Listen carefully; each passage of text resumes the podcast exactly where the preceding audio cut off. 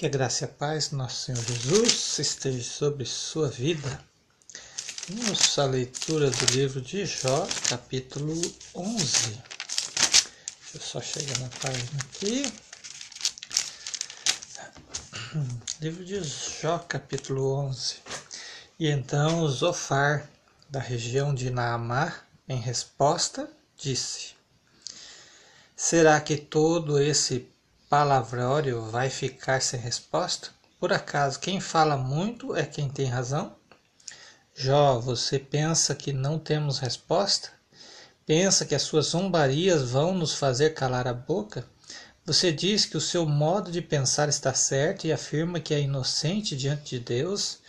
Gostaria, eu gostaria que, que Deus falasse e lhe desse uma resposta. Ele lhe ensinaria os segredos da sabedoria, pois há mistérios na explicação das coisas. Assim, você veria que Deus o está castigando menos do que você merece. Você pensa que pode descobrir os segredos de Deus e conhecer completamente o Todo-Poderoso? O céu não é limite para Deus, mas você não pode chegar até lá. Deus conhece o mundo dos mortos, mas você não conhece. Ele é maior do que a terra, mais vasto do que o mar. Se Deus passar e, pre e prender alguém e o levar para, o ser, para ser julgado, quem o condena, poderá impedir? Deus conhece as pessoas que não valem nada. Ele nunca deixa de ver as suas maldades. No dia em que os jumentos selvagens nascerem mansos, as pessoas sem juízos vão ter sabedoria. Jó vire o coração para Deus e ore com as mãos estendidas para Ele. Abandone o pecado que mancha as suas mãos e não deixe que a maldade more em sua casa.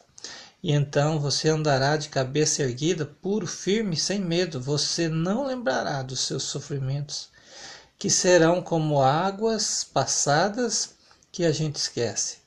A sua vida brilhará mais do que o sol do meio-dia, e as suas horas e as suas horas mais escuras serão claras como o amanhecer.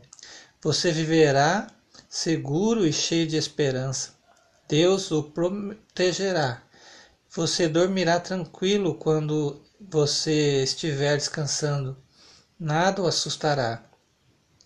E muita gente virá lhe pedir ajuda, porém os maus olharão em redor desesperados e não acharão lugar para onde fugir.